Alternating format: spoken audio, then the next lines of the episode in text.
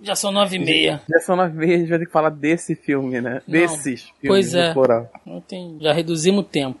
É, bota o backup aí, por favor. É, porque, graças a Deus não teve problema. Agora que já, já tá no ar, eu posso falar. Hum. Graças a Deus não teve problema, porque eu não salvei o backup semana passada. Ah, que bom, que bom, cara. Eu tô avisando só agora. pra é, pra não, que, bo que bom saber que eu podia contar com você. Eu só deixei pra avisar agora que tá tudo bem. Tá certo, é. Não, ia botar pressão. Então já faz o teste aí, grava um pouquinho. Não, já, já para. é porque eu, eu vou. Na última eu fiz uma besteirinha. Eu não tava com o canal certo de gravação. Agora. Ah, então gravou nulo. É, gravou um cachorro nulo. latindo. Não, não gravou nada, porque tava. Porque eu geralmente boto. o- os canais do, do Discord são através da NVIDIA, por causa do supressor de ruído. E aí não tava no supressor de ruído. E o supressor de ruído tinha dado defeito. Então ele não Ah, tava velho. pegando por causa de atualização. É bom assim, segurança. Não, agora tá gravando, tá aqui, tá aqui. Muito bem, me sinto mais seguro. para-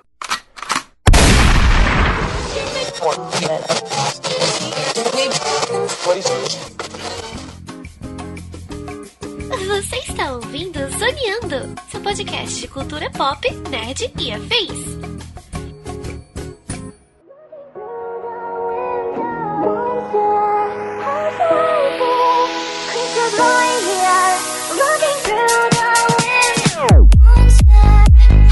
Começa mais um Zoneando Podcast, o seu podcast sobre cultura pop, nerd e afins, meus amigos. E aqui, hosteando este programa, aquele que teve uma crise de tripofobia vendo a orelha de radar do Jared Leto, estou eu, Thiago Almeida. Juntamente comigo, ele que ainda está se lamentando aos prantos pelo não uso da peruquinha ruiva do Woody Harrison, Joaquim Ramos. Cara, ainda bem que vocês não me pagam nada pra participar desse podcast, senão teria que rolar adicional de insalubridade. Eu já falei com os ouvintes, pra ouvir esse episódio tem que mandar a chave do Pix, porque... É, Mano, peraí, você está incluso eu também? também não recebo nada não, meu amigo.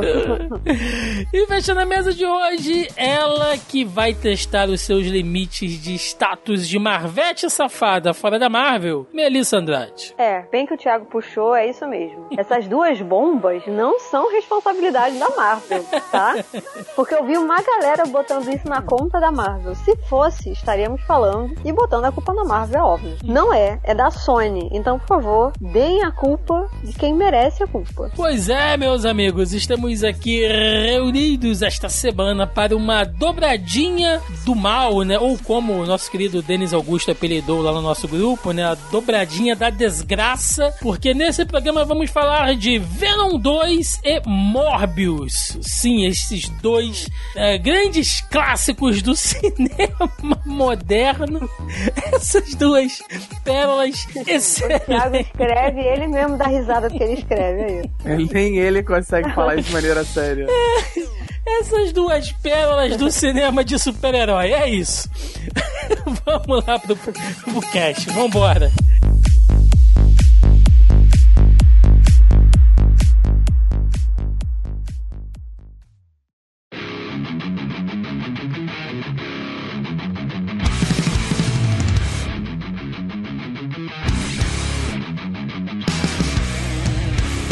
Então, gente, não é a primeira vez que nós fazemos isso aqui, de pegar filmes que sozinhos não renderiam um, um episódio, né, separado aqui. Não, olha só, até renderia, mas os ouvintes não vão ficar uma hora ou uma hora e vinte ouvindo a gente reclamar Não. num looping eterno. Então, né, por favor. É, mas será que a gente vai reclamar tanto? Porque a ideia hoje é a gente falar então de Venom Ah, tá. 2 e Morbius. Por incrível que pareça, Mel, tem sempre ouvinte que pede. O pessoal às vezes vai lá na live, pergunta quando vai ter e tal. Eu não sei se eles fazem isso de sacanagem ou Mas se a galera realmente que eles quer. Isso? Vamos, vamos ver se o Thiago lembra. Por que, que eles fazem isso? Hum, porque nós somos uns vermes? Porque nós somos os velhos. Exatamente. Exatamente. E a gente vai assistir É tudo isso. que sai, né? É Tem também, é. tem também a galera que gosta de ver a gente passa, fazer sal, porque desde que a gente surtou no, em Thor Ragnarok, a galera quer ver um outro, uma outra, a gente explodindo igual Um daquela outro vez. rage. As é. massas querem sangue, Joaquim. É, eu, eu me sinto como um gladiador. Eu disse, não, Exatamente. Quê? Traz o leão, não, amor traz o não elefante. nada. É, porque o amor não constrói nada, mas só o ódio, ódio, só ah, ódio. Ai- Ainda vamos fazer camisetas. o traz ouvintes aí. É, ainda vamos fazer umas camisetas com essas frases. Mas vamos lá, Com gente. certeza. Vamos dividir assim então. Um bloco a gente vai falar sobre o Venom. O outro bloco a gente fala sobre o Morbius. Aí no final a gente fala sobre as duas cenas pós-créditos dos filmes, porque elas meio que se interligam ali, ou pelo menos têm o mesmo sentido. E no Só final. Conversam, né? É, e no final a gente lê aqui os comentários de vocês lá do nosso grupelho, porque como são os dois filmes juntos, para não ficar confuso. Então vamos lá, começando aqui, gente, vamos falar do Venom. Porque é o seguinte, gente, nós já falamos sobre Venom aqui no nosso podcast anteriormente, na edição 141 do Zoneando Podcast. A gente falou do filme do Venom, né? E eu, lembro que na época eh, a gente meio que divergiu, né? Algumas opiniões, a gente reclamou bastante dos efeitos visuais que estavam cagados ali em alguns momentos e tal. Mas, né, o meu, ah, o meu conceito como um todo é de que o filme tinha sido divertido porque ele não havia se levado a sério. E aí, tempos depois, nós tivemos o Venom Tempo de Car Carnificina, porque o Venom 1, que é um filme de 2018, ele teve um Estreou orçamento... no dia do meu aniversário. Olha aí, exatamente. Ele teve um orçamento é, de 100, 115 milhões de dólares, mais ou menos. E ele rendeu nada mais, nada menos do que uma bagatela de 856 milhões. Ou seja, ele bateu ali, cara, tipo, sei lá, sete vezes mais. Quase oito vezes mais, né? Isso, pra uma bilheteria, é excelente, né, Melissa? Não, ele deu um lucro inesperado, na real, né? Mas eu acho que esse lucro foi justamente porque a galera reclamou tanto que aguçou a gerou curiosidade hype, do povo, exatamente. Aguçou a curiosidade do povo e eles foram lá assim. Então, assim, é o famoso, aquela coisa do marketing, né? Falem bem ou falem mal, mas falem de mim. Uhum. Ele se conseguiu construir a- o pé de meia e a caixinha dele assim. É, e é interessante a gente observar isso porque o Venom 2, ele repete o orçamento, tá? Ele teve um orçamento de 110 milhões, ele faturou um pouco menos, mas mesmo assim uma bilheteria excelente, que foi de 502 milhões. Lembrando... Detalhe, Não- né? 110 milhões não é um orçamento bom para pro tipo de filme. Não, e ele faturou É, é cinco vezes mais. Esse é muito ele, bom. ele literalmente tá no limite de- do, do tipo de, de orçamento pro tipo de filme que ele tem. Alguns filmes de, de ação da Netflix têm um orçamento melhor que isso. Sim. O próprio novo CEO lá da, da divisão da Warner, né? Quer dizer, da divisão da DC, depois da, da fusão da Warner com a Discovery, ele deu uma notícia esses dias, a gente até comentou lá na nossa live, de que, por exemplo, eles estão meio que colocando ali um teto de 75 milhões para conteúdo próprio do HBO Max. Ou seja, se a DC fizer uma animação, um filme, uma série que bata o teto de 75 milhões, já vai direto pro, pro streaming. Nem vale a pena ir, ir pro cinema. Então é uma diferença curta, né? É um orçamento baixo, se a gente pensar. E aí fica o questionamento: o que, que vocês acham? Logicamente, porque deu Não, grana. veja bem, não é nem um orçamento baixo. É um orçamento limitado pro tipo de produção e entrega que eles querem ou imaginam, né? Sim. E aí fica aqui o questionamento. O Joca pode até falar antes aí, porque ele não participou, né? Lá quando a gente gravou sobre o Venom 1.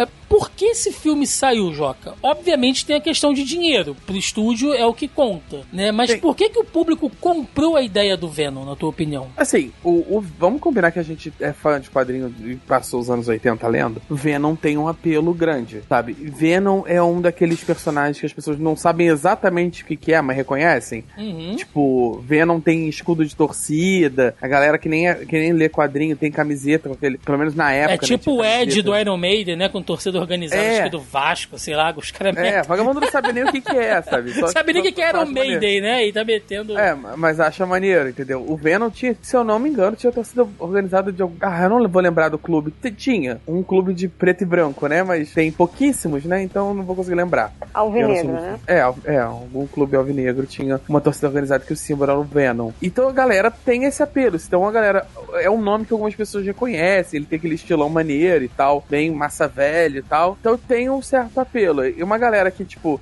Aquela galera. Tem uma galera que vai ver filme e não tá pensando assim, ah, ele é um vilão. É um filme de vilão? Não, a pessoa não sabe. É um filme de super-herói, sabe? Ah, por que, que o super-homem não apareceu no filme do Venom, sabe? Tem esse público que gosta de filme de super-herói por ser filme de ação e não sabe. E a galera, e a gente, a culpa é nossa. A gente reclamando de Venom e falando das galhofadas e das besteiras, acabou gerando uma curiosidade pro público leigo ir atrás. Ah, isso não parece tão ruim assim. Ah, vamos ver qual é desse filme. Se for ruim, pelo menos a gente dá uma risada. E muita galera foi ver nesse espírito. E o filme que tava super mal de bilheteria, eu não sei se, eu não sei se tem esses dados aí, mas ele não fez um bom primeiro fim de semana. Ele foi, ele foi fazer essa bilheteria aí no, no, na, na, primeira semana, segunda semana, por conta da galera que foi e saiu reclamando. Olha, e eu vou te dizer, cara, que inclusive esse filme, ele fez, assim, não vou dizer nenhum bom público, tá? Mas ele teve um apelo legal, acreditem se quiser, entre a molecada. O 1 é divertidíssimo, aquela coisa do Venom ali meio que tentando tomar o corpo do, do Ed Brook, né? E aí é, rola aquelas coisas tipo deles ficarem meio que discutindo entre eles, aí tem uns negócios meio engraçado, meio pastelão ali. A molecada se amarrou, sabe? Virou GIF, virou meme. Então,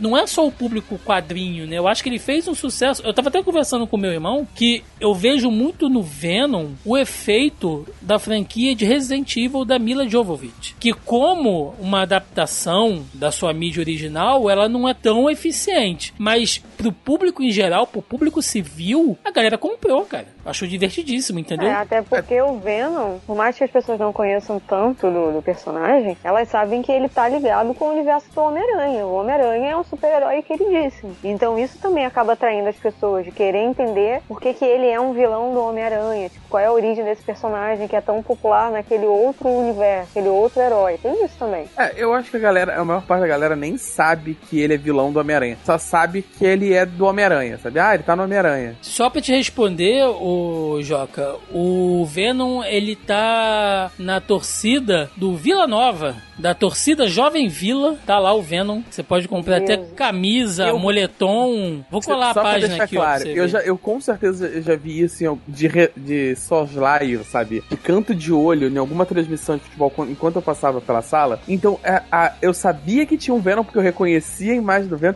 Agora, a possibilidade de eu lembrar da existência do Vila Nova. Ó, oh, vou é, te é saber. Vou te dizer que o moletom é maneiríssimo. Olha ah, aí, imagino, ó. eu tô quase. Imagino. Olha aí, cara cara. É maneiríssimo, velho. Pô, é, é maneiro mesmo. É maneiro. Dava, dá, pô, isso, isso, pô, só que salgado, né? 220 é salgado. É, é porque essas coisas de torcida é ah, caro, mas né? eles têm que se manter de algum jeito, né? Pra poder comprar ingresso pra jogo. Aham. Uhum. Não, ok. Assim, Exatamente. pensando bem, ou pensando bem, eu teria esse moletom se não fosse 220 reais, mas tudo bem.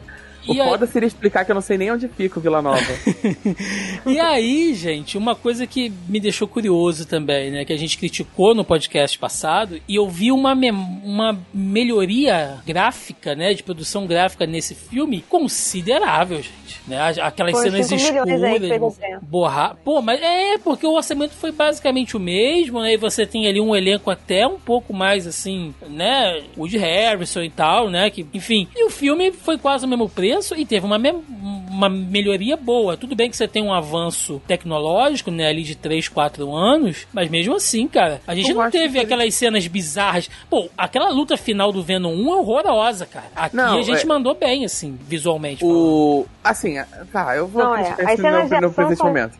Eu vou criticar isso, a cena do, do luto final no, no, momento apropriado, mas, hum. assim, ele não tá mais com aquele filtro horroroso que ele tinha, aquela noite americana safada nada. Pra quem não sabe, aquele filtro azul de quando você grava de dia pra dar a sensação de noite. Joga um blur tem... assim, não é? É, é um blur. Eles gravam de dia. Um na parada. É, é, chamado de noite americana. Não, quer dizer, o noite americana é um pouquinho mais agressivo do que aquilo, mas eu tô chamando só pra ofender mesmo. É. Isso e. Sabe? E aquelas cenas escuras pra cacete.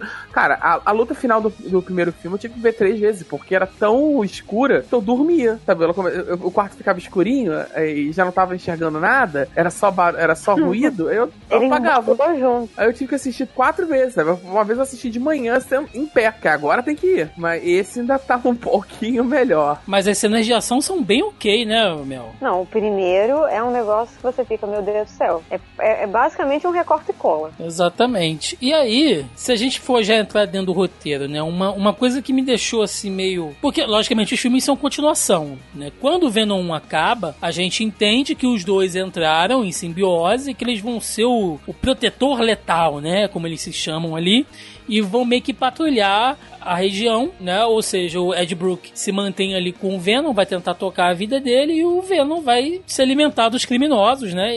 Enfim, pessoas, entre aspas, ali dentro da, da história, né? Que são descartáveis, né? Já que eles fizeram um acordo que eles só vão se alimentar dos caras maus basicamente, o acordo dos dois foi esse, né? Tipo, a gente só vai se alimentar dos caras maus e tal. E o filme começa com o Ed Brock, assim, totalmente paz, amor, sabe? Seguindo a filosofia vegana. Tipo, olha, a gente não vai fazer mais mal a ninguém. A gente vai fazer miçanga para vender na praia. Você não pode se alimentar de mais ninguém. Você come galinha, né? Tipo, parece que os filmes não se conversam entre eles. Não parece, não. Não se conversa. Tem esse, tem, esse é um problema do filme, né? Ele tem essa parada de querer voltar. Ele termina num tom e por ele. Pelo pelo sucesso que o filme fez, eles querem tentar mudar a parada pra, pra um outro tom e para tentar fazer ele um pouco mais aprazível e tal, etc. Mas não funciona tão bem. E eles vão. E, tipo, a relação dos dois no primeiro filme é muito mais esquisita, sabe? É uma parada meio de. de ele tá com o corpo sendo possuído por uma entidade. Bom, está sendo possuído por uma entidade alienígena, né? E nesse é meio que um, eles ficam fazendo o tempo inteiro piadinha de casal, sabe? Não, muito, muito. Rola muito isso, né? Principalmente naquelas interações ali com a, com a ex do, do Ed Brock, que eu acho até divertido, né? A forma como eles tratam ali tal, que o Venom é tipo aquele, aquele amigo de bebedeira, né? Que a namorada fala, olha, cuida bem dele, né? Eu sei que vocês vão fazer merda, mas tenta voltar inteiro pra casa e tal. Eu acho que é até interessante. Mas, sei lá, os filmes não se conversam assim, cara. Parece que aconteceu cara, alguma coisa e eles... Porque eles terminam bem aconteceu... o filme anterior, cara. Não, aconteceu, não Thiago filme fez sucesso. A questão é que ninguém esperava e o filme fez. Não, mas é verdade. Aí, como o filme mas fez eu acho sucesso... que não só isso. O Thiago mesmo já deu a resposta. Hum. Qual era o propósito do filme do Venom 1? Aliás, o que é o Venom? Ele é um vilão, certo? Sim. E aí, o que era a proposta da Sony inicialmente? Fazer um filme do Sexteto Sinistro, correto? Uhum, certo. Né? Eles queriam fazer. O que é o Sexteto Sinistro? Então, galeria de vilões do Homem-Aranha. Todos eles são vilões, independente da história. Não, não vamos entrar nesse, nesse caso agora. Quando o filme saiu, quem que foi o público que mais abraçou o Venom? Você falou isso. O público civil e a molecada em geral, assim. As crianças? Sim. As crianças, tudo. E aí, o que, que eles fizeram pro outro filme? Eles mudaram o tom. Entendi. Eles amenizaram, né? É, é a famosa pesquisa de marketing. O que, que o público-alvo está te dizendo? Olha, Quando eles estão brigando, aquela coisa meio sitcom ali, fica mais... Fica um apelo maior pro público, né? Fica uma comédia mais interessante. Exatamente, exatamente. É, e aí eles fizeram uma pesquisa. Gente, isso é cagação de regra total, né? Como diz o Joca, Instituto Datafoda. Eles provavelmente fizeram ali aquela pesquisa, viram a faixa etária da galera que tá consumindo, quem consumiu mais produto, quem que reviu mais o filme, aquela coisa toda. E aplicaram essas mudanças, entre aspas, né? Uhum. No, não entre aspas, aplicaram de fato as mudanças na quem... sequência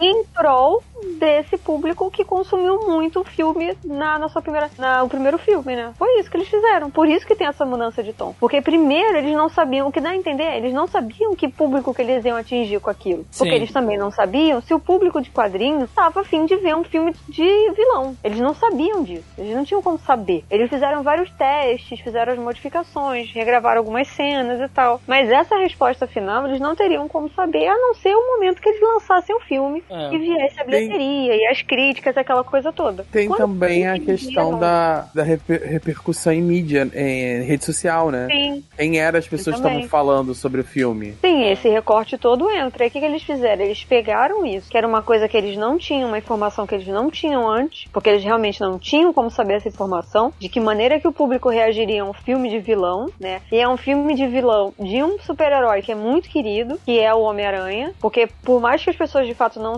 não conhecessem, as pessoas conhecem por conta daquele filme com Tobey Maguire. Então as pessoas, bem ou mal, sabem o que é um Venom, sabem o que é um simbionte, né? Bem ou mal, as pessoas Sim. sabem. Principalmente porque tem muita gente que gosta é. daquele filme. Tipo, muita gente. O Homem-Aranha 3 do Sam Raimi, a galera gosta muito. É absurdo. Tipo, o nível que a galera gosta desse filme por conta da zoeira, do Homem-Aranha emo e essa coisa toda. E eles pegaram essa informação que eles não tinham e aplicaram do tipo, o que, que essa galera gosta. E aí todas essas mudanças de sitcom, o teor, a, a, a, o, o caminhar do filme foi, né, caminhar, né, foi inserido nesse segundo filme. Só fazendo um adendo aqui, né, talvez os ouvintes mais ligados em quadrinhos e tal, que a gente já citou aqui algumas vezes, que é um filme de vilão, né, que o Venom é um vilão e a gente sabe que posteriormente o personagem muda de status depois, vira um anti-herói, enfim, né? Mas nesse é, início. A história, é, gente. não, é, só deixando claro que nesse início, né, na, durante a sua origem, nos seus anos iniciais, o Venom era vilão, gente. Então, assim, não, ele ainda não tinha passado por esse Venom status. tanto é vilão que depois surge o Carnificina. É. Não existiria um Carnage sem um Venom, entendeu? Então, assim. E aí, É. aproveitando esse, esse gancho, vocês não acharam que a relação do Cletus, ou Cletus, né, como vocês quiserem, enfim,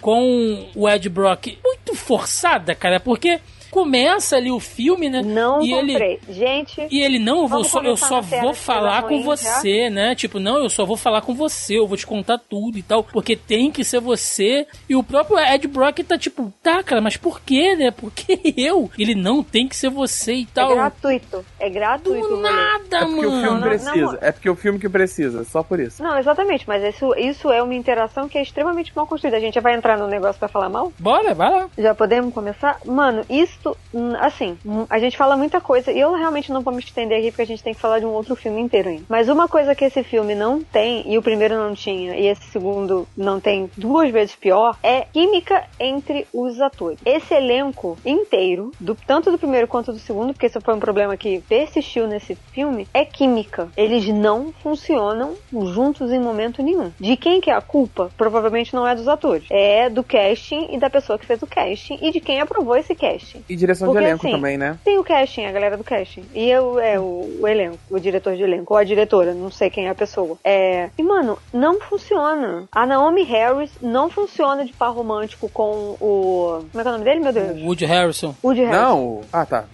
Sim, a Naomi Harris. Não, não, a Michelle. A Williams. Não, ela também não funciona de É. par romântico, nem em momento algum ela funciona. Ela é uma fofa, eu quero botar ela num potinho, porque eu acho que ela é uma atriz super de boa e deve ser um amor trabalhar com ela, porque todas as coisas que eu vejo que saem com ela, todo mundo elogiando, ela deve ser uma graça. Então eu acho que ela merece o mundo. Mas, mano, não tem a mínima química entre ela e o Tom Hardy, nem, nem que o Venom cantasse, saca? Então, assim, isso é uma coisa que é Caralho, é escrachado. É quando começa essa cena dos dois interagindo, mano, eu bato palmas pro Woody Harrison porque ele tentou muito. E você Uhum. vê que ele tenta o tempo inteiro fazer com que o negócio dê certo, fazer com que o personagem dê certo. Mas cara, não é culpa dele. Realmente não dá. O roteiro é uma É merda. assim, é, vamos, Eu vou tentar fazer. é, Provavelmente esse vai ser o único elogio que eu vou fazer o filme inteiro. Hum. Então, assim, é, tem que elogiar pelo menos o comprometimento do, do Tom Hardy e do Woody Harrison em, nos personagens. Tudo bem, eles não funcionam quando eles estão interagindo? Não, de maneira alguma. E não funcionam dentro da proposta que o filme deveria ter. Mas, assim, pelo menos os dois atores, eles estão muito comprometidos. A direção, o texto e a, e a montagem do filme não ajudam? De maneira alguma. Mas os dois compraram, sabe? É uma galhofa, é uma loucura? É, mas os dois compraram o, a- o problema, sabe? Não é, é o Já eu famoso nota 8 por esforço, né? É. É o Já que eu famoso vi- nota 8 Mas por é, é, cara, e ele Já se que eu esforça. acordei, me tomei um banho e vim trabalhar, né? Vamos fazer Aquela. aquela tem, tem duas cenas que você vê que o Woody Harrison tá se esforçando. É aquela que ele tá. Quando ele morde, né? A, a mão ali do, do Tom Hardy e isso vira. E ele vira o Venom a partir disso. O que não faz o menor sentido, né, cara? Não, não tem sentido nenhum aquilo ali. Ele mordeu o cara, sentiu o gosto do sangue dele. Ah tá, virei um, um simbionte também, né? Como que, ele, como que ele vira nos quadrinhos? Porque eu lembro que eu, eu fiquei tão foda-se que eu nem fui procurar isso. Ah, é através de um experimento científico feito a partir do Venom. E aí Ah, eu criam-se. tava com a versão do desenho na cabeça. É, e aí criam-se ali algumas outras, alguns outros simbiontes que vai dar até É tipo lá a na. parada que fazem com o, com o Hulk, que virou abominável. É, mais ou menos. É esquema. Na é real, é. é, é a trama do, do primeiro filme, que os caras pegam o simbionte pra tentar fazer arma e tal. É, Ah, tá. Aí tem aqueles, aí tem aqueles é toxic, não sei o que. Tem uma que é uma mulher, é, t- t- É, é, toxic é uma o mulher. que vai aí dar depois origem à, à saga que a- a- o pessoal curte, que é o Carnificina Total, né? que é da onde veio o personagem e todo mundo achou que seria inspirado o filme. Mas essa origem dele, eu, cara, sinceramente, achei uma merda, não faz assim sentido nenhum. Mas tu vê que ele tá se esforçando, né? Nessa cena ele tenta fazer um diálogo ali sofrido. E depois, quando ele tá contando a origem dele, tem até uma ajuda gráfica de uma animaçãozinha, né? Mostrando ele criança, que ele empurra a avó, que ele mata a mãe, que ele apanha do pai, e aí por isso que ele vai para aquele orfanato e tal. E você vê que ele tá tentando colocar uma carga dramática, mas tá ruim, cara. Não funciona, cara. Fica assim, overaction pra cacete, sabe?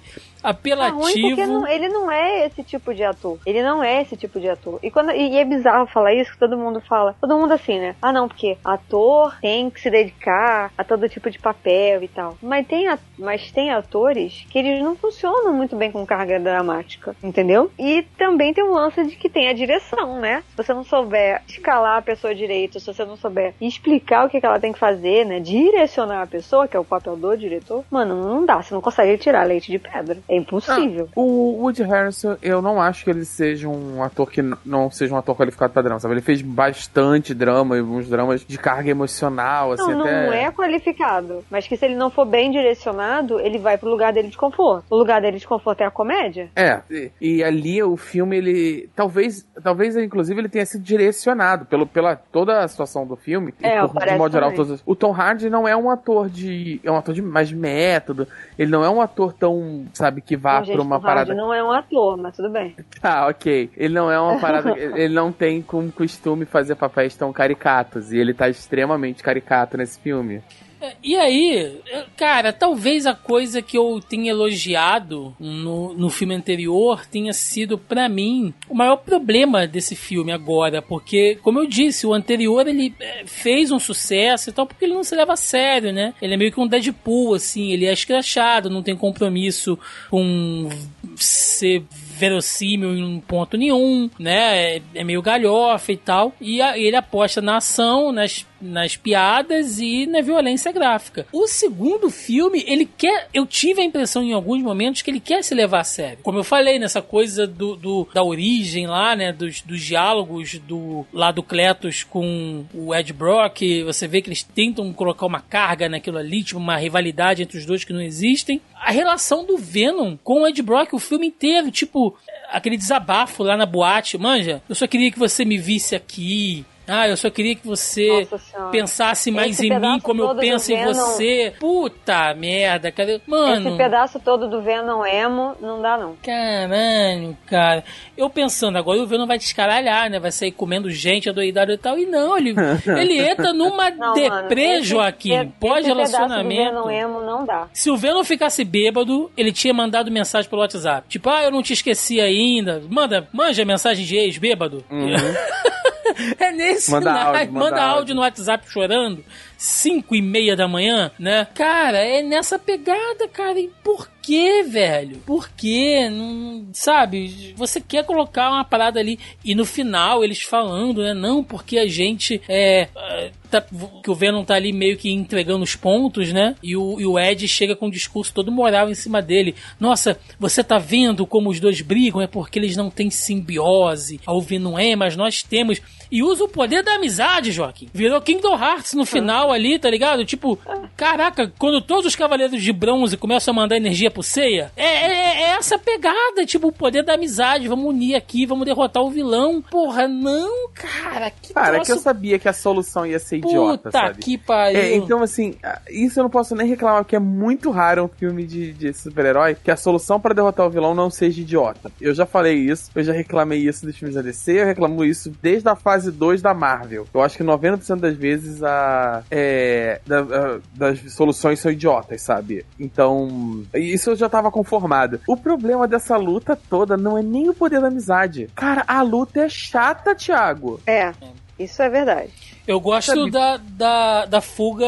lá do Carnificina. Pra mim é a melhor cena do filme. É a fuga É, dele. não, ali é ok. Ali é ok. Ali é Cena ok. de ação maneira, ele lá na prisão detonando geral e tal. E aí, sabe, depois é lá os caras de aquele uso- helicóptero. Eu acho Tem pô, aquele uso do carro também que foi legal. É, ficou interessante. Ele falou, pô, beleza, que o cara acabou de pegar o simbionte e já tá usando todos os poderes, né? Tipo, Ah, automaticamente. normal, vilão. Isso, sem- isso, não, peraí. Isso é um negócio que eu preciso falar, porque eu vou repetir isso em Morbius. então eu já vou usar este recurso, vou usar essa carta aqui agora. Isso é um negócio que me incomoda muito e eu não consigo, né? Porra, o super-herói, entre aspas, até porque, né, Venom não é herói, mas ok. Digamos que seja esse o caso. Super Ele poderoso. tá né? lá, exatamente, obrigado. Super poderoso, tá lá e tal, não sei o que. Ele tá com uma puta dificuldade de conseguir conciliar o corpo dele com aquele outro ali. Mano, o vilão, ele é tipo, né? Abriu as pernas já foi, né? Virou a bunda já era, entendeu? Que não é possível. O cara acabou de beber do sangue, ele já faz tudo. É exatamente a mesma coisa que acontece em Morbius. Eu falei, ele acabou de ter o super. o- pegar a porra do poder, mano. Não é possível isso. Isso não é possível que ele já tenha entendido como é que funciona. Não dá. Isso é uma coisa que não dá. Ele é automaticamente, ah não, porque ele é super vilão. Então ele já aceitou por completa a parada, então é isso. Ele tem total controle porque ele já aceitou o rolê enquanto o poderoso ali, o super poderoso tá, né, o protagonista tá duelando com a parada. Não, não, não, eu não consigo engolir. Não consigo. Até porque isso é usado como artifício depois pra provar como que ele tem que ficar com o poder, o protagonista, e o vilão não. Porque o protagonista consegue atingir um limite do poder que o vilão não consegue. Ah, não, mano. Não, não, não, não, não, não, não, não. Considerações finais sobre Venom, então. Joaquim Ramos. Vamos lá. É, é, é, ele consegue melhorar algumas coisas do gráfico em relação ao primeiro, mas ele é um filme fraco, sabe? Eu, eu nem vou bater tanto porque eu tô guardando energia pro, pro segundo round, entendeu? E A minha principal consideração no dia de hoje, neste programa, ele não é tão ruim quanto o próximo filme. Considerando que eu vi na ordem inversa, ele parece muito bom perto do, do, do que a gente vai falar. E você, Mel? Cara, eu acho que ele teve uma melhora, por, pelos motivos que eu falei inicialmente, né? Deles terem entendido qual era o público-alvo e tal. Mas esse filme é um puta de um quebra-cabeça. Ele não faz o menor sentido. Nada nele faz sentido. Ele é frenético o tempo inteiro, porque ele não tem um roteiro sólido o suficiente. Então ele não faz o menor sentido. Ele é completamente desenfreado, porque eles tinham uma cena pós-crédito que precisava fazer sentido, eles não sabiam como iam fazer sentido naquilo, e tentaram trazer isso pro segundo filme. Não faz, nada faz sentido nesse filme. Nada, nada. Aquela luta final é horrorosa. Nada, é um filme inteiramente é, remendado. É horroroso. Não pior do que o próximo, eu também concordo com o Joaquim. E meu pai do céu. É, bom, basicamente, eu repito o que eu falei antes, né? O filme, visualmente, ele é bacana, assim, pelas cenas de ação, eles melhoraram e tal. Eu gostei como o Carnificina se comporta na tela, é bem o que a gente vê dele nos jogos e nos quadrinhos, né?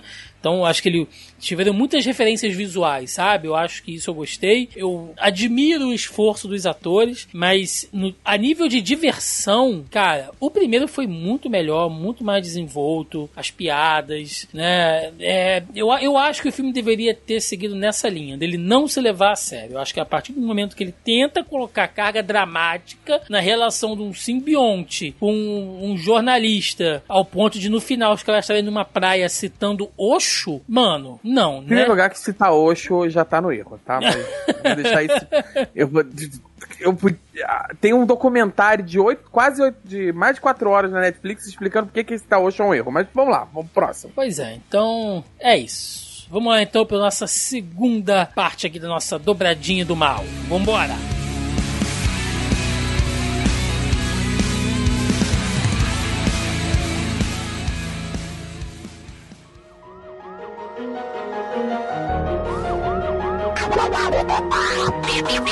Whatever you say, I am. I do this shit for my city, but really my city just don't even know it. E nesse momento, meus amigos, vamos falar de Morbius Jared Leto entrando pra Marvel sem Marvel, porque, enfim, o personagem é da Marvel, mas não no Marvel Studios, e ele agora tá interpretando ali Michael Morbius, que a princípio surge ali nos quadrinhos, é, naquelas histórias mais pulpes, né, de vampiro, enfim, e acaba sendo reconhecido posteriormente como um dos vilões do Homem-Aranha, e depois vira um anti-herói em algumas histórias e tal.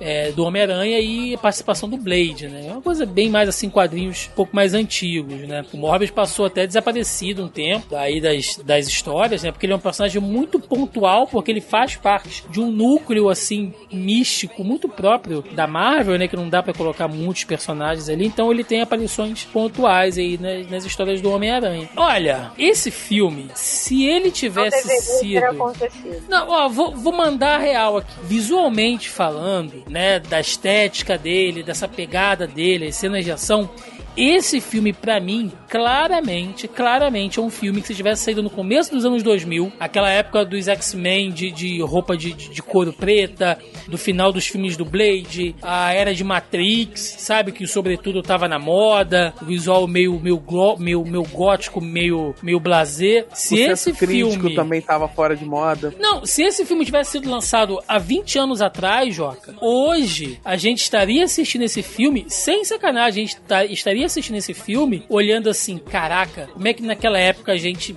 aceitava esse tipo de coisa, né? Essas Ah, tá, eu, galhofas eu e tal. juro que eu achei que você fosse passar. pra- Não, até que não, até que esse filme era legal pra Não, época. se- se Eu ele tivesse eu ia saído- tacar um Blade Trinity na sua cara. Não, ele é melhor que Blade Trinity, Joca. Ele é melhor que Blade. Trinity. Não, ele é melhor que Blade Trinity, Joca. Tudo bem, eu não vou disputar por isso tão pouco. Eu não quero me Joaquim, gastar Joaquim, energia com isso. suas brigas. É, não, não, eu não quero as gastar. Eu, eu, vou, eu vou precisar de bastante energia pra estar contido né, daqui pra frente, então eu não vou gastar energia Sabe aqui, aquele, um pouco. aquele meme do cara que tá tomando café, que ele tá no ônibus, que ele tá deitado pensando a mesma coisa? Uhum. Tipo, pô, os caras ficaram debatendo sobre Morbius e Blade Trinity, cara. Eles ficaram brigando, cara, o dia inteiro. Eu, já, é, eu trabalhei o dia inteiro, eu não vou brigar pra defender Blade Trinity. Mas você mas você não acha que ele não tem uma cara de filme de começo dos anos 2000, João? Ah, sim, ele, ele é ruim como os filmes de. as adaptações de quadrinhos eram no início, é, final dos anos 90 início dos anos 2000. Na época a gente achava que nenhum filme de super-herói ia dar certo, porque toda vez que saía era, era, um, era um sofrimento, era uma lamúria, era um castigo contra os nossos gostos pessoais. Hum. Então, assim, ele tem essa cara de por que, que eu tô fazendo isso comigo mesmo, vendo esse filme, mas é o que tem. Só que a, a gente tá 20 anos no futuro e não é o que tem. A gente acabou de, de 20 anos de Marvel, é, Multiverso da Loucura, Homem-Aranha No Way Home, sabe? Não é o que tem. Ó, por, que, por que, que eu tô falando isso? Blade 1, ele é de 98. Blade 2 é de 2002. Ou seja, exatamente 20 anos atrás. Ele vai na pegada do Blade 2 ali, de vampiros, de ação, no meio da cidade, tocando porrada. E ele tem uma vibe muito Anjos da Noite ali, cara. Que é um filme de 2003. Tudo bem que é uma franquia que se perdeu depois, né? Mas é aquela coisa peraí, assim, o- o- vamos pegar vampiros, um, vamos, Ele é um vamos filme de ação honesto, vai. então, mas é isso que eu tô falando. É você pegar filme, é, é você pegar o elemento vampiro, tira ele da coisa do, do entrevista com o vampiro, do Drácula de Bram Stoker, Vai sabe? pro filme de ação de Brucutu, E- basicamente. Isso, e leva ele pra, pro, pro filme de ação, Mas- como... Deixa eu, então, já que você já puxou isso, então deixa eu começar a bater. Vai lá. Toca, toca o aí. Esse filme ele tem vários problemas, assim, vários problemas técnicos que eu vou entrar no mérito, né? Uhum. É, tem tanto buraco no roteiro que dá pra escorrer macarrão. Então, assim, isso é o Tem principal. tanto buraco no roteiro que passa os morcegos tudo. é, não. O Hadouken de morcego. Você vai falar do Hadouken de morcego, Joaquim? Eu vou, eu vou. Calma, eu vou chegar lá, eu tenho tempo. Joaquim não tá preciso, muito... não preciso me exceder, tem coisa pra fazer aqui ainda. Ai, Então, e- ele não só. Aí ele quer ser um filme de ação, mas ele não, não se dedica a ser um filme de ação, porque ele quer contar o dramazinho do- da doença. sei. Aí ele quer ser um. Ele tenta fazer um- uma pegada meio filme de doença, sei lá, a culpa é das estrelas. Mas ele abandona essa merda em 30 segundos de filme e esquece que ele tava fazendo A culpa é isso. das estrelas, é foda. É, ele, ele gasta, ele gastou meu- cinco minutos da minha vida pra fazer um negócio que nem ele sabia que ele ia fazer. Aí depois ele vai, aí ele tenta fazer meia dúzia de sequência de, de filme de terror ao longo do filme, sabe? Bem filme de terror B anos 2000, sabe? Tipo um. Ah, tipo aqueles filmes de lobisomem, sabe? Tipo um Olhos Famintos, sabe? Ah, Ele usa aquela câmera de predador na primeiro surto do, do coisa. E depois o filme meio que foda, meio que dane-se, sabe? Não, não, mas eu não vou fazer mais um filme de terror aqui, eu vou fazer agora um filme de conspiração. E daqui a pouco ele vira um outro filme, e ele vira um outro filme e ele não faz nada. E Porra, tipo assim, se ele obrigada. pelo Acho que eu não preciso falar mais nada, não. Já que já se ele, falou tudo. pe- se ele pelo menos decide, não, beleza, eu vou fazer um filme de conspiração aqui. O maluco faz uma cagada e ele vai, e ele vai ficar na paranoia. Será que eu sou um monstro? Será que não sei o quê? E você ele tem, tem, plot essa twist. veia Jack o Hyde, não tem? Ele não, ele não tem. Ele, ele, ele Não, ameaça ter. Sim, ele, ele, ele, tem uma cena ele disso, tenta. Thiago. Não, ele tenta, mas ele não, não, não tem- desenvolve, né? Thiago, ele tem 3 minutos disso no filme de uma hora e 40. É sacanagem dizer que ele tem. Pô. Não, mas É dá, o, mesmo, dá pra é, é identificar. o mesmo dizer que eu tenho olho azul, Thiago, porque castanho tem um tom de azul. Não tô, Porra. não tô dizendo que ele desenvolve, tô dizendo que esse elemento está lá. Pô, Se você tá dizendo que tá lá, eu, tenho, eu vou dizer que eu tenho olho azul. Agora sou louro de olho azul. Cabelo Cê- castanho, olho castanho. Você tá me dizendo que se a Emilia Clarke tivesse sido contratada pra ser a babá do, do Morbius, nada disso teria acontecido? Ai, cara. É isso Ai. que você tá dizendo? Ela com aquela Ai, meia cara, amarela? Olha, pior de tudo que o filme começa com uma pegada assim, caraca, vai entrar. Ele vai- essa enfer, essa médica que, que que tá com ele ali vai entrar numa vibe Emily Clark, sabe? Não, você tem que dar valor à vida. Não é porque você está doente que não sei o quê. E, e, e descobriu o amor junto. Vocês não vão fazer. Aí, beleza, não fizeram. Aí vira um filme. Aí ele vira um filme de terror. Sabe que ele parece, né? Na cena do, do, do barco? Ele parece. Sabe aquele filme do Doom de 2000 e pouco? De 2006, eu acho. Hum. Sabe esse filme, Thiago? Sim. Esse filme horroroso com Sim. o The Rock? Você tá indo por um Que- caminho, mas vai lá. Cara, ele, ele, para, ele tenta fazer, ele faz praticamente aquela mesma sequência de quando o The Rock vira monstro, sabe? Dali com o Morbius, sabe? Isso não é um elogio, tá? Quero deixar bem claro. Isso não é nem de perto um elogio. Quando ele faz aquela sequência de... que não tem. Que por sinal, da longa lista de coisas que não fazem sentido nesse filme, por que caralhos o mercenário decidiu descer? O mercenário tava jogando carta com um fuzil Não. no colo, desce, ele virou assim, hum, ouvi um barulho no laboratório do, do cientista, do cientista Porra, é, obrigada. esquisito, Isso não do cientista menor esqueci. sentido. Não, a, Eu fui não, contratado aqui por esse cientista Joca. esquisito que decidiu levar um laboratório pra águas internacionais. Hum, Não, eu, olha só, mercenário contratado, vou pegar meu Tá fuzil muito e puto, vou lá cara. e vou lá verificar o barulho. Não, cacete, ele é um E qual mercenário o pior? contratado. Não, olha só. Ele pode ouvir gente gritando. Tá ele tem águas internacionais por um motivo. Ele vai ouvir gente gritando, ele vai falar assim, ele vai aumentar o volume do rádio. Não tem o menor sentido pro maluco descer. Você não tem que Aí ele vai investigar a pessoa que você tá protegendo. Tu É não que faz você, o menor o mesmo- sentido. Só que, claro, que você é um criminoso internacional contratado por um navio pra fazer experiências que a ONU não aprovaria e você tá no teu contrato de trabalho e você, não, quero ver o que tá acontecendo. Não, você não quer ver o que tá acontecendo lá embaixo. Não, e o é a pior- descrição do emprego. O pior, Joaquim, quando ele encontra Gente. o cara que, que, que, ele, que contratou ele, ele atira no cara. É, não, pô, não, é beleza. O maluco saiu da cadeia. Ai, meu Deus, ele sumiu. Pô, vou, quer saber? Vou abrir a gaiola aqui e entrar pra ver o que tá acontecendo. Pra quê? O que? Você é médico. enferme- A Não. médica não quer entrar. A médica que deveria, que fez o juramento de hipótese. Mas ele foi, mas ele Você- foi ousado, Joaquim, porque a, a, a médica falou assim: você não tem que estar aqui. Ele falou, eu faço o que eu quero, entendeu? Ele tava sendo ousado ali, Por rebelde. quê? Ele, você não tem que é estar aqui. Ele, é você, não é pago, você não é pago pra estar aqui. Ele, ah, é verdade. Peraí, deixa eu voltar pro meu carteado. Não. E vai embora, bicho. Mas o que Não tá tudo menor- errado. Peraí. Ah, Gente, eu já desisti do filme desde o momento que o filme é. O que, que foi, Lilo?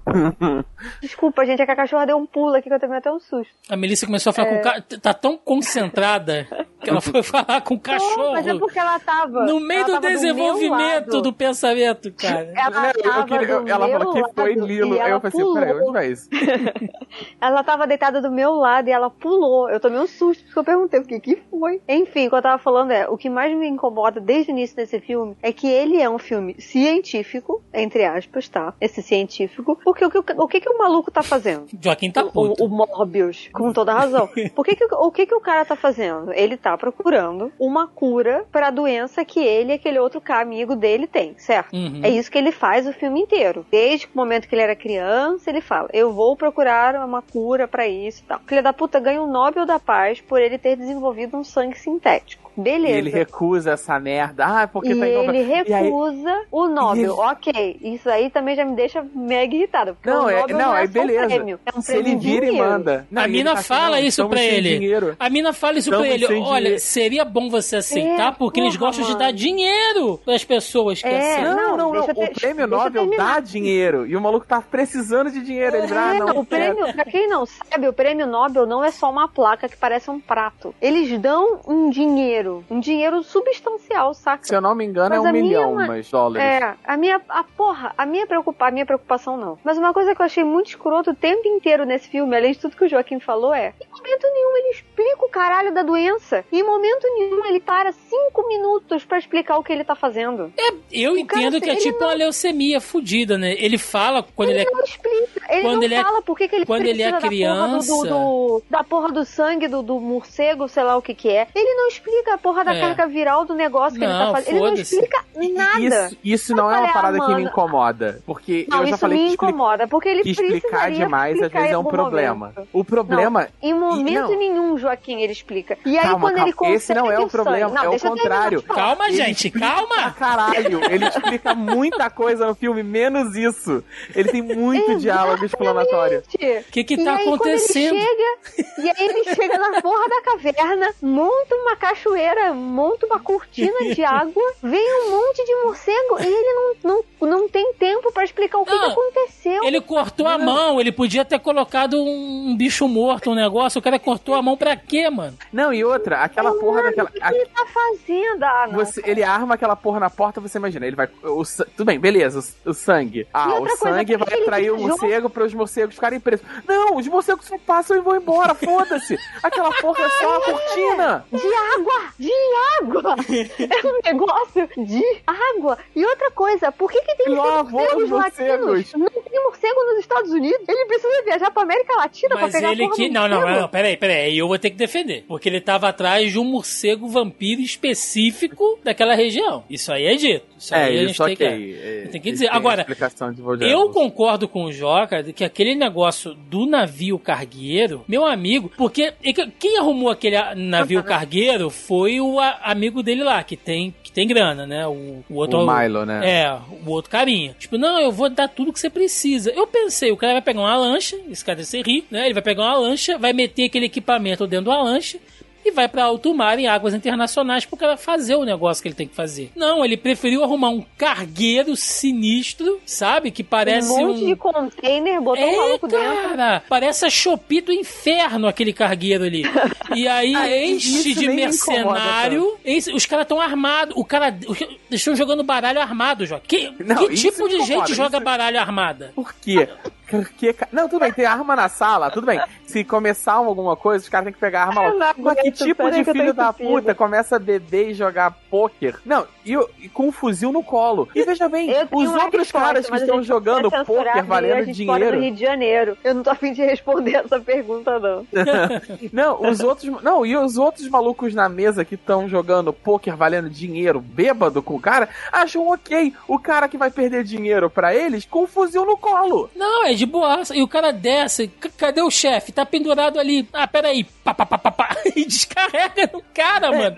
Por um, Tipo, nenhum segundo pensou. por Esse é nada. o maluco que assina o cheque. Por nada. Porque eu vou por matar nada. o maluco que tá assinando o cheque. Pra quê? Agora, peraí, peraí. A gente falou. Peraí, peraí. Não, peraí. O que dá a entender não é que não foi ele que contratou. O que dá a entender é que quem arranjou esse rolê todo foi o amigo dele. Então, tecnicamente, na cabeça do mercenário, talvez ele não fosse o chefe, entendeu? Você tá tentando melhorar Mas um ainda roteiro assim, que não se importa com isso, Mel. Eu sei. Eu tô Cara, e, não, e outra. eu pensei na hora. Deixa eu dar três passos atrás e dizer que, caralho, vem uma sequência de transições horrorosas do filme entre Sim. ele como ele precisa. Aí, beleza, tem aquela cena deles andando no meio da multidão pra conversar que não faz o menor sentido. A cena tem três minutos só pra ele poder fazer aquela piada de ah, não, se você não aceitar, eu vou virar e vou correr na outra direção muito lentamente. É só pra isso que tem aquela cena. Não tem o menor Não, é sentido pra eles ficarem andando que na eles rua. são duas pessoas com extrema é, é, deficiência e que por isso que eles estão andando. Olha só como eles são diferentes em relação às outras É. pessoas que não têm os mesmos problemas e as mesmas doenças Não, e- que eles. e- Essa cena é E a forma, sabe, a vai. sabe. a forma como eles exploram, Joca.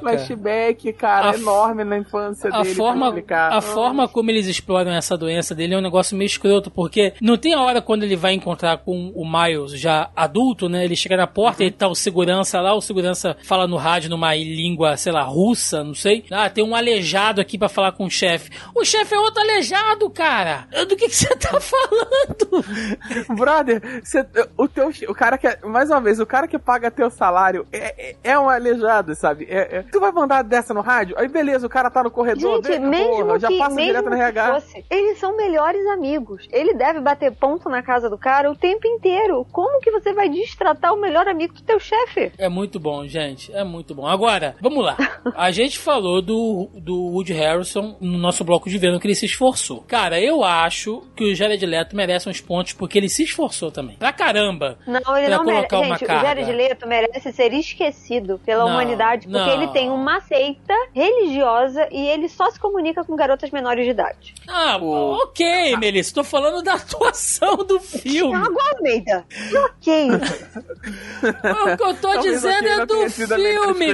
É, mas eu tô dizendo do filme, meu Deus do céu. No E filme. outra coisa, ele já afundou o Coringa. Por que que chamaram ele pra fazer o Morbius? Ele Mas, afundou o caralho mas, mas ele afundou É o Coringa do David Ayer também. Aquele filme tá todo afundado. Ele já afundou um personagem, ele ia afundar outro. Eu, Ah. eu, eu queria dizer que a Melissa questionou a atuação do Tom Hardy e a gente tem agora o Jared Leto aqui pra falar, entendeu? Eu acho que ele se Assim, se a gente esforçou. Eu acho que ele se esforçou, cara. Ai, Thiago. Não, pô, gente, o filme lá. é ruim, o roteiro é zoado, mas ele tenta dar ali uma, uma carga dramática Ah, pro cara, personagem. ah, Esse... eu, eu sou um pouco implicante, então eu não, tô, eu não Ah, ele consigo dizer se... tentou, ele tentou. Ok, se- eu se ele fez o que ele possível tentou. Eu daria oito pra ele. Por ele ser quem é o docinho. Ele tentou. Tá bom o roteiro, o, o- o roteiro ajuda? Não. Mas o cara tentou, velho, assim. Cara, eu acho que... é diferente. A atriz, A di... a atriz que faz a médica, nossa, se esforçou muito mais Sim. que ele. Ela tá éguas, éguas, não é nem léguas, é E- éguas na frente dele. Em compensação, o Matt Smith tocou foda-se, né? Ele é, fez. Smith, só- eu só trabalho aqui, que se dane. Ele fez igual o. Ai, meu Aquele Deus. outro ator veterano lá, mano. Do. Aquele cara é foda. Olha o papel que o maluco se presta também. Mas no final das contas, todo mundo tem boleto pra pagar, né? É isso aí. Cara, a atuação do Matt Smith aqui foi igual a do Tommy Lee Jones fazendo duas caras. Ele fez o personagem que ele quis. Meteu um overaction, vou fazer dancinha, vou fazer risada, vou, vou, vou fazer trejeitos afeminados, vou fazer o que eu quiser e vou mudar pro personagem porque eu quero e acabou, Cara, entendeu? ao contrário do Woody, Woody Harrison que a gente falou assim, apesar do roteiro, não, não, não, o cara pelo menos estava entregando alguma coisa. O Matt Smith tá só cumprindo horário. O maluco só Tá. tá, batendo ponto na entrada e na saída É. e é isso aí. Ele tá fazendo só o, o- o mínimo, o requisito. Já que a gente tá falando de computador em off aqui, ele tá correspondendo aos requisitos mínimos de funcionamento pra esse filme. É literalmente eu só trabalho aqui. Ah, gente, esse- é, é aquele funcionário. Ah, a gente tem esse problema aqui pra resolver. Eu só trabalho aqui. Ué. Não é meu problema. Vocês é querem isso. ver? Ah, temos um problema, temos um problema pra resolver. Pô, meu consagrado, falta cinco minutos pra bater o ponto. Olha não, só. Não dá, não. Olha só, o, o negócio é tão complicado que olha só essa, essa notícia. Eu vou, eu vou lê-la aqui rapidinho. Olha o título. Matt Smith admite que não entendeu seu personagem. A entrevista que ele deu. Mas nem a gente, nem a gente. Pro, pro Screen Rant, cara. Ele fala aqui, olha, o roteiro que me foi apresentado realmente não mergulha no passado dele, ou mesmo no futuro. E não é outra pessoa que, o- que o interpreta. É tudo um pouco confuso pra mim. Pra ser honesto com você, minha referência era apenas o roteiro original. E a verdade honesta disso, e era tudo um pouco estranho se era o Loxas ou não. Ainda não tenho certeza, pra ser Ah, honesto. É verdade. Ele não sabe. Uma coisa que eu li, nem ele, coitado, uma coisa que eu li, mas eu não vou lembrar exatamente aonde, mas tem um tempo isso já. Quando saiu lá fora o filme, as pessoas que assistiram o primeiro corte falaram que, gente, não me venham pedir free release de ninguém desse filme, pelo amor de Deus. Caraca, cara. Mas o que eu entendi é que existia uma versão do Morbius que não foi a versão que foi pro cinema. E eu acredito. Porque, por exemplo, Que ela tem umas. sofreu, que ela, que ela era muito mais sombria, muito mais é, densa, e que depois, sei lá por que razões, a Sony, lembrando bem, vamos dar nomes aos bois, é a Sony, tá? Não é a Marvel. A Sony decidiu reconstruir o filme e fez uma reedição, regravou algumas cenas e aí apresentou o que foi pro cinema, que foi isso que a gente viu aí. Deu uma ornizada. Deu uma um ornizada. Deu uma ornizada. Agora, Exatamente. a gente vê claramente que esse filme falta, falta partes nele. Por exemplo, tem muita coisa que a resolução não foda-se ali. né? A, gente falou da cena do barco. Quer ver outra que não faz sentido? Em que momento, em que momento o, o, o Matthew Smith confuso lá virou vampiro? em que momento ele pegou o soro e virou vampiro? Eu vi o Pô, filme de novo. Não tem! Não É, não, mostra! É só, a É gente muito- só sabe que talvez isso tenha acontecido, porque nem, porque assim, o que o filme tenta, que o Joaquim falou no início, é passar uma atmosfera de terror. Então, nesse momento em que ele vira o vampiro, né, que é quando ele mata aquela, aquela enfermeira, o filme tenta induzir que o, o público, né, o espectador, a acreditar que foi o Morbius que fez isso. E ele não conseguiu mais controlar os sintomas, né, os efeitos Sim. lá da parada, os efeitos que a gente também não sabe qual é, porque eles em momento nenhum explicam essa caralha pra gente, e que aí ele, ele simplesmente se desligou, né, desligou a, a, a mente humana, se transformou por completo naquele bicho e atacou a mulher. Só que até isso é mal feito, mano, porque a gente sabe que não foi ele. Mas nem cena de flashback, Mel. Nem, nem cena de Sim, flashback sim, deveria ter falando- mostrado. Sim, o que eu tô entendeu? falando é que é uma tentativa de que enganar o espectador, entendeu? Uhum. De que nesse momento, na verdade, quem atacou a enfermeira, que aliás é um, eu acho que é a única cena que eu achei legal no filme, que é o lance das luzes apagando no corredor. E isso é um recurso muito foda de filme de terror. É a pessoa andando e as luzes vão oscilando. Essa cena eu achei boa, né? Vamos elogiar o que foi bem feito. Essa eu achei muito boa, realmente. Ficou muito bem feito e tal. Um negócio meio James Wan ali, né? Que tá esperando um jumpscare a qualquer momento e tal. É, exatamente. Essa eu achei bacana, eu achei bem feita essa cena. Então, Mas o, mas o que vem depois, que é a construção de talvez o Morbius seja culpado, mano, a gente sabe que ele não é culpado. Pois a gente é. sabe que não é, entendeu? Eu, mano, o Tyrese, meteram um Tyrese de detetive. Eu não confio naquele maluco pra nada. não, e ele tá Ele não- super não- sério, aquela coisa do tira bom, tira mal, sabe? Eles, ele e aquele parceiro lá dele lá, que parece o baixinho da Kaiser, os dois estão fazendo um jogo ali de tira bom, tira mal. Ai, Assim, Deus, A. Vera, cara. E como eu falei, parece que o filme falta partes, né? Como eu disse, essa da origem do vilão que não tem. Não tem origem do vilão. Ele não sabe como o Morbius se transformou daquele jeito. Ele não sabe. a gente sabe. Não, a gente sabe que ele, que ele fez a experiência lá no Cargueiro do Mal. Né? Mano, eu parto do princípio que se ninguém me explicou, aquilo ali não aconteceu. Esse filme Mas- inteiro é um surto coletivo da mente dele e ele está internado em coma em Agora- estágio final da doença. Quer ver um- uma das. Cara, isso aqui, nem o Deadpool, com aquela cena do, do, do roteiro preguiçoso, teria imaginado uma coisa dessa. O Morbius, ele tá fugindo, não tá? Chegou um determinado momento que ele tá fugindo, ele, ele tem que sair lá do laboratório e tal, ele precisa de acesso à informação. Ele tá num bar, tomando café, aquela outra médica. Chegam dois caras aleatórios, tentam pagar uma conta com uma nota falsa, e aí eles falam assim: vamos voltar pro laboratório. Ele segue os caras, chegam num laboratório que tem tudo que ele precisa, e é isso. Um laboratório que tem tudo que ele precisa, num, num- claramente num shopping center desativado. Do nada! Aqueles caras vêm do nada, cara. do nada, mano, do nada. Não, do nada, logo depois que ele fala de que precisamos de um outro laboratório. Não podemos mais contar com Miles. Ai, meu Mas Deus. ele- mas ele não malucos entram pela porta. E eles não explicam exata. Cara, fica muito jogado naquele. Pode ser que meu cérebro já tivesse desativado nessa hora, pode ser. Mas não fica claro por que, que ele não pode mais usar o laboratório dele, sabe? Porque Ah, o Miles já se transformou. E a polícia tá lá, a polícia tá lá atrás É, dele. E a polícia fechou, a mulher acabou de morrer, a polícia Pô, fechou Joaquim não prestou atenção no filme, cara. Assim fica ele já- difícil, entendeu? O cara, porra, o cara não prestou atenção. Mas vamos lá, Realmente, gente. tudo muito complexo. Visu- Vamos, vamos encerrar, porque É. tem um trabalho pra fazer. aí. Considerações finais de Morbius. O que, que vocês acharam? É Melissa, merda, Melissa. Andrade. Melissa Andrade.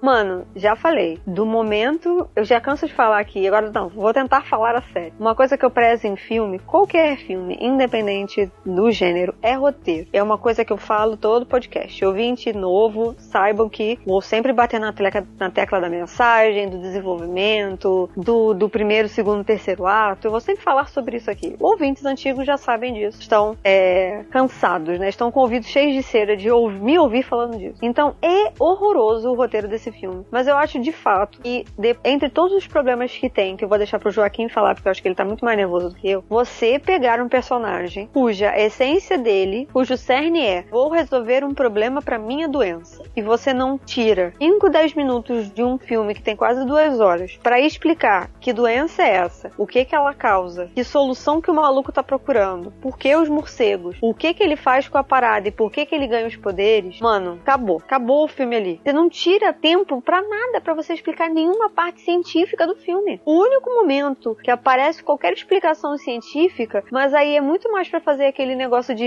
slow motion, né? De- que ele consegue voar e planar e aquela parada toda que ele joga, fica jogando a bola nas paredes lá do laboratório. É nesse momento que ele começa a testar e falar assim: ah, é, é, eu tomei o sangue, tem não sei quanto tempo, eu posso ficar até X horas sem tomar, antes de ter que tomar outra dose. Eu estou com o físico é, super em dia, minha visão melhorou, meu ouvido tá mais aguçado. É o único momento que tem alguma explicação. E não- eu não diria nem científica, eu diria que é mais uma é biológica, porque é uma resposta que ele teve ao soro. Mas o que, que o soro é, do que, que ele é composto, como que ele chegou nessa solução, como que ele pensou nisso, nada. Tem nada que você fique, porra, que legal, ele fez uma pesquisa, não sei o quê. Eu não tô falando nem de um rolê inteiro, intenso, saca? Não precisava ser uma cena enorme. Só ele conversando com a mulher, não, a gente precisa porque dentro do DNA desse bicho tem um, um gene, uma enzima Não, não explica que pode porra ser... nenhuma. É, não explica nada, nada. Eu falei, ah, mano, foda-se. E aquela cena final, e a, o, o, a, a, o, o- a última bolinha do cocô, pra mim, é a mulher se transformando. É, acabou. A última bolinha de sentido. cocô, pra mim, é a mulher se transformando. É ele ter transformado ela em alguém igual a ele. Puta que pariu. Sendo que o filme inteiro, tudo que ele fez contra o melhor amigo dele foi pra salvar ela. E aí no final ele faz Mas, isso. ma- mas, Não. então,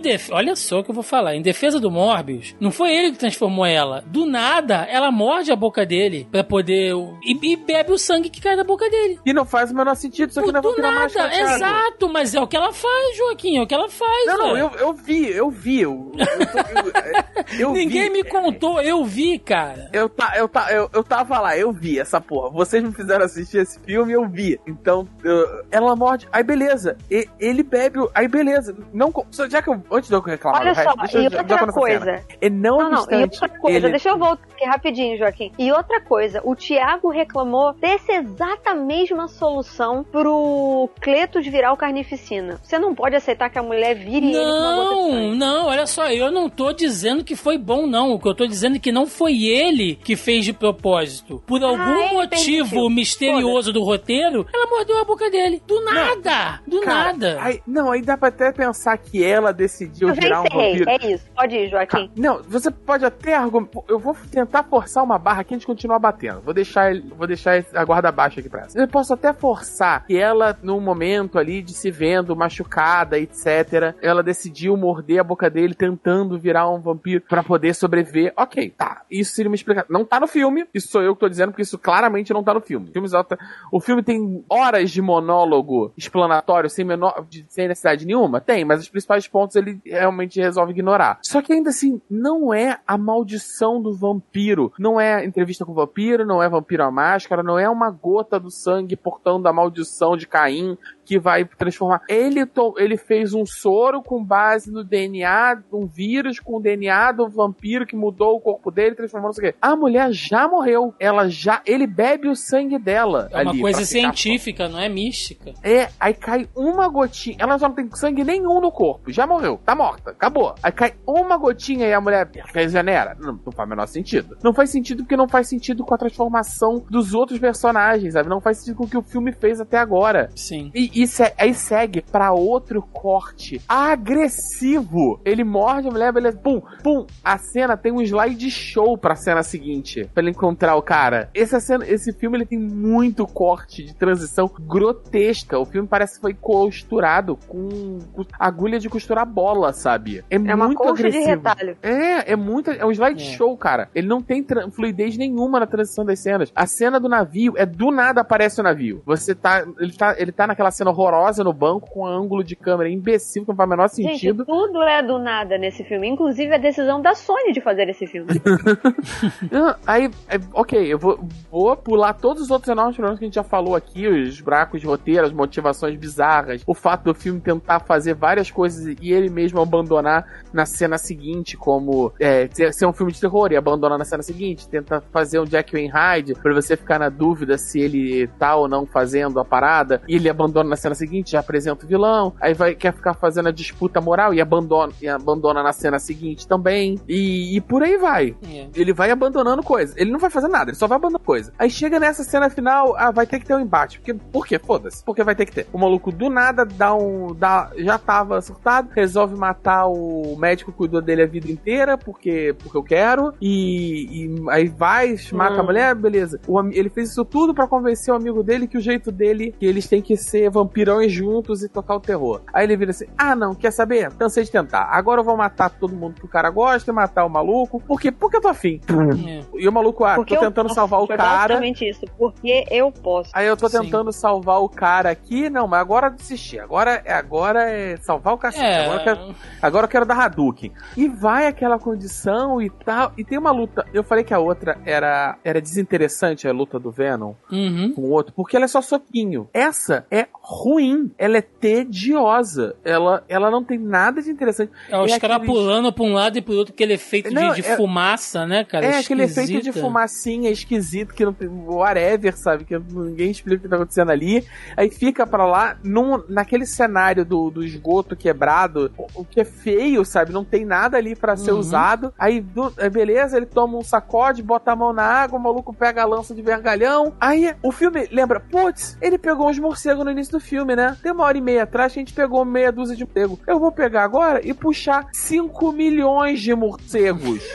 Pra ele dar um Hadouken de morcego. Pra- não, e pra não é pra fazer, sei lá, usar o sonar do morcego pro cara ficar Ai, meu confuso Deus do e ele céu. conseguir aplicar o soro que ele criou. Porque, né, foda-se o soro já. É, Que, que Não, o filme soro que levou ele tirou 10 do minutos. cu, que puta Não, e o filme pariu. levou 10 minutos me explicando esse soro. Pra quê? Porque eu não quero. Porque eu não vou voltar nisso. Aí vai, não. Aí ele faz um monte de coisa. E vira um Hadouken de morcego que impressiona o maluco contra a parede.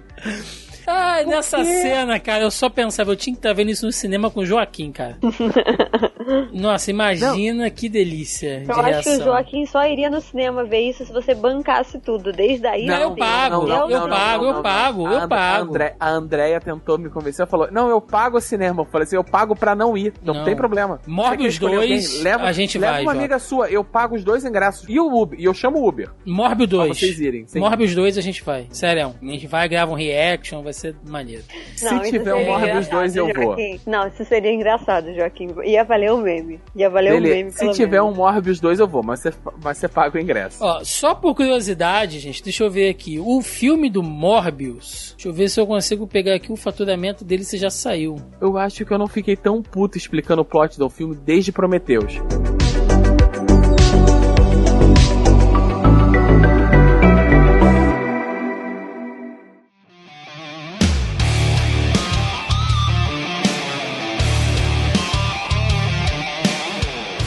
Antes da gente ler aqui os comentários, né, da- dos nossos amigos lá do Grupelho Zoneando Podcast, vamos falar das cenas pós-crédito dos dois filmes, que elas se comunicam, porque tem a ver com a coisa do multiverso da Marvel, né? E no pós-crédito do Venom, a gente vê o, o Ed Brock sendo transportado pro universo do, do MCU, né, pro universo 616, que se resolve também na cena pós-crédito do próprio filme do Homem-Aranha, que traz ele de volta. Eu, Thiago, levei aquilo ali como um easter egg. Ah, vamos fazer uma referênciazinha, porque os filmes saíram na mesma época. Sim. Então, ó, vamos fazer uma brincadeira aqui pra mexer com os fãs, pra poder brincar? Vambora. E aí vem o Morbius e bota aquela cena pós-crédito constrangedora com o Abutre do Michael Keaton, que é transportado pro universo do Morbius e fica lá. E aí no final eles resolveram se juntar do nada. E o, o, o Abutre ele faz uma referência sobre o Homem-Aranha, né? Não, eles têm que se unir e tal, não sei o que, o Homem-Aranha. E o Morbius, não, beleza, parece ser interessante. Assim, cara, é a Sony forçando uma barra pra fazer o filme do Sexteto Sinistro, porque agora vai vir um filme da Madame Teia, vai vir o filme do, do Craven, o Caçador, e vai vir o filme do El Muerto, Joaquim. Um personagem que apareceu em três histórias do Homem-Aranha, cujo poder é luta livre, mexicano. Ca- Cara, o El Muerto, ele é tão qualquer coisa que é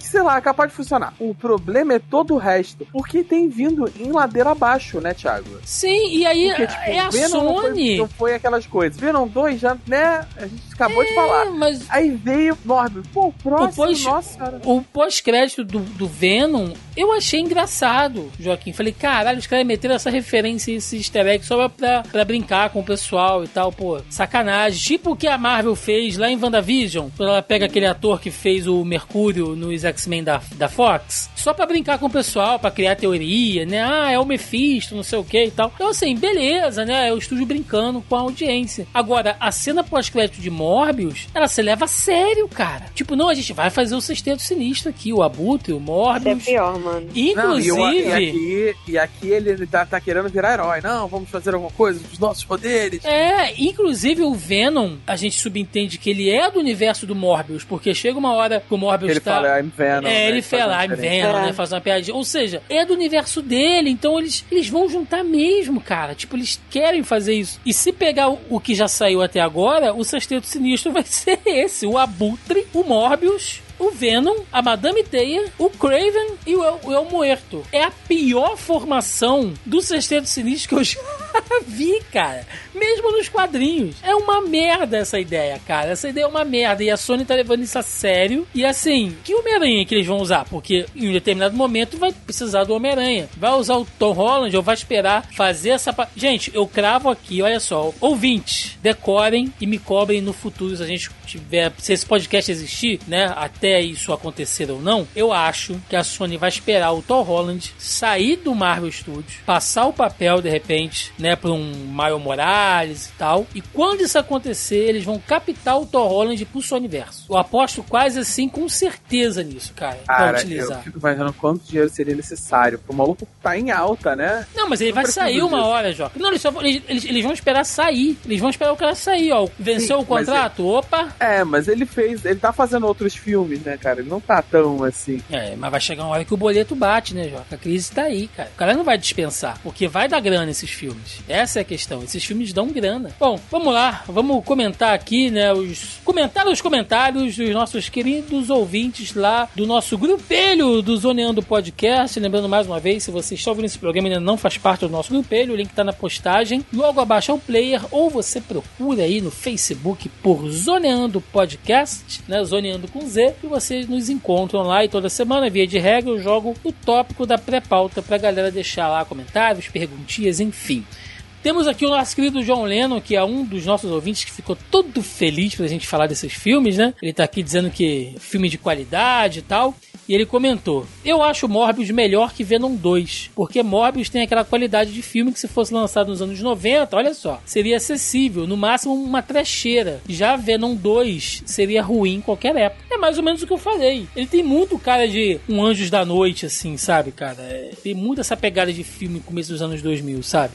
O Everton Chagas comentou: Não posso opinar sobre Morbius porque ainda não vi e não estou psicologicamente preparado para isso. Já Venom.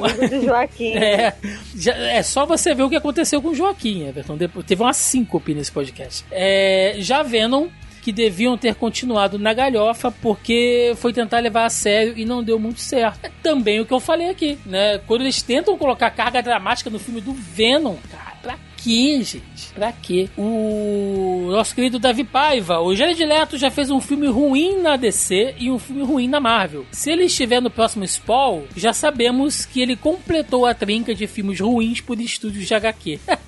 Aí, ó, eu falei. Ah, meu Deus, o meu, meu xará Thiago Santos tá dizendo aqui, olha, que ele não sabe qual é o pior. Eu acho que ficou claro aqui qual é o pior, né? Quem ouviu esse podcast sabe disso. Nosso querido João Ricardo aí, ó, irmão do Joca, tá comentando aqui. Por que Jared Leto tem o toque de merda? O Sexteto Sinistro tá sinistro de aguentar os filmes. Venom 2, nem o Woody Harrison como Carnage torna aproveitável. E olha que ele se esforçou, hein, João? Ele se esforçou demais. A Tibi deixou aqui. Qual dos dois tem os piores efeitos especiais? O que, que vocês acham? O Venom. Ah, é difícil, Eu né? acho É- que o Venom, se for pra escolher entre os dois, o Venom, porque pelo menos aquelas cenas que tá os dois voando em câmera lenta, a parada é bem renderizada. Sim. Não fica meio que uns bonecão voando, entendeu? Então se for pra Aquela comparar- maquiagem digital deles virando vampira. Não, cara, É, quando é eles estão. Não, também. o Matt Smith de vampiro tá feio demais. Tá feio Não, tem demais. algumas cenas que tá ruim, tem outras que estão boas. É. Mas se botar os dois numa balança, o Morbius é um tanto quanto menos pior do que o Venom. Tem coisas melhor finalizadas do que Venom. A única coisa que me deu um nervoso da porra é aquela orelha dele enrugada. Parece um pedaço de bucho, sabe? Ai, que, que nervoso que me deu aquilo ali, cara. É... E o nosso querido Fábio Moron comentou aqui: ainda não vi Morbius, mas se tá junto com o Venom 2. pois é, a gente uniu aqui porque vocês pediram, né? Muitos dos ouvintes pediram aí por esse programa e tá aí, cara. Pelo menos agora a gente já bateu, a gente já se livrou disso de uma vez, entendeu? Mostrando que este podcast tem compromisso com a audiência e a gente não. Nós não nos furtamos de comentar filmes da cultura pop que são de qualidade duvidosa também, tá bom? Então fica aí e. Mas tem muita coisa boa também. Ó, no mesmo final de semana que eu revi Morbius e Venom 2, eu assisti Tico e Teco. E que coisa sensacional, assim. Lavou a alma. Estou bem. Não, não carrego remorso. É isso, gente. Vamos pro encerramento. Vambora. Vidãozinha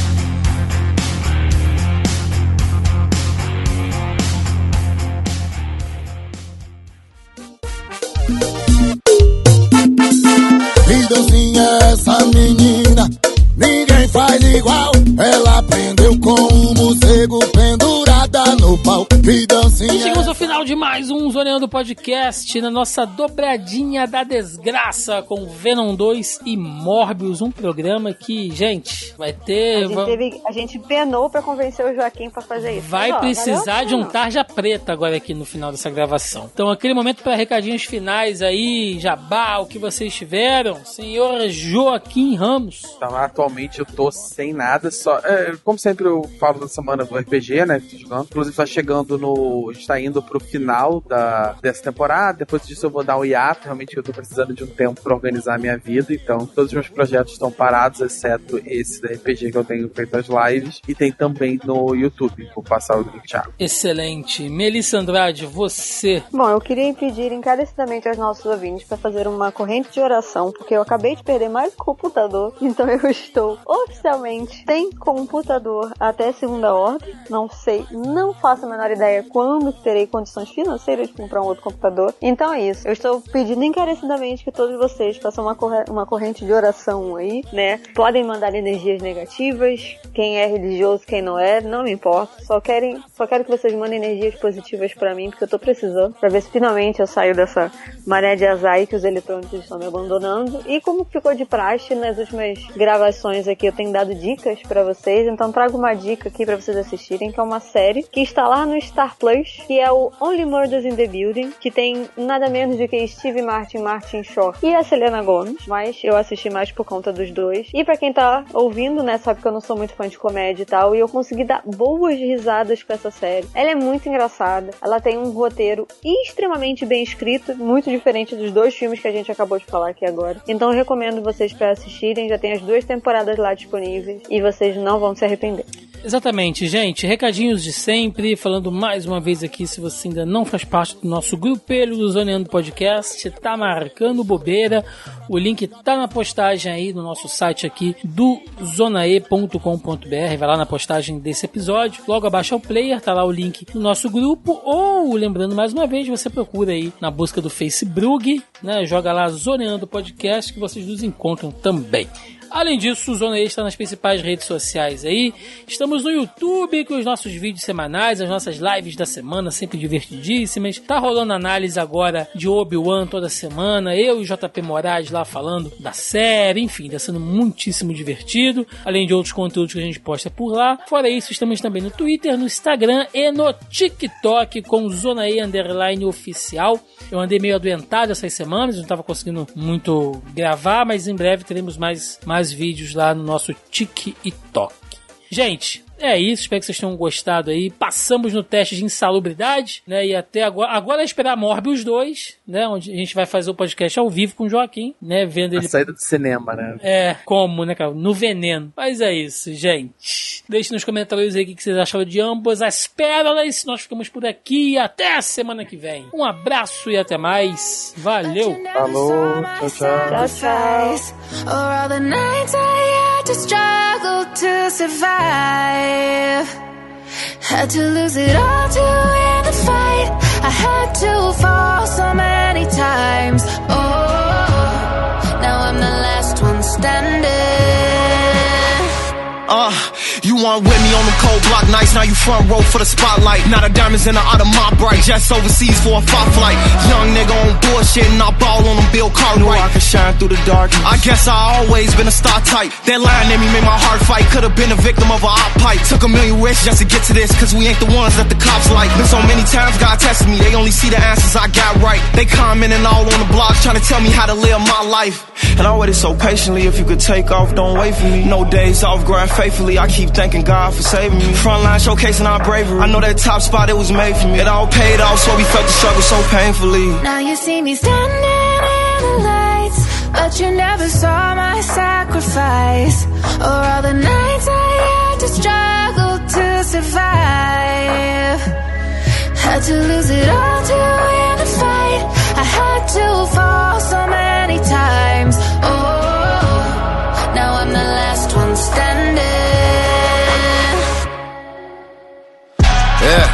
Know the code, we gotta live by it. Never mind all the ice cubes on his wrist wearing the big body. Live by the gun, get bodied, or it's hella time in that cell. It was hella times where I failed when I had to double back from them L's. Bet he don't double back when he tell. Cause it ain't no coming back when you tell. Why would you leave me here by myself? A nigga be lonely. Hey, I blew the whole bag on they flights, ain't leaving the homies. If he really game to get him a chain, no Cubans and conies. White Zime in the stogie, stood firm, never folded. Furthest name from a rodent, you put the jacket on and you bogus. Yeah, big dog and they know it. I had to spin off to stay focused. Long jab on the motion, we on the bandit shit when it's hopeless. I'd have been broke before and they know it. like I made it overnight. I make it look easy, but you don't see the dark side and all of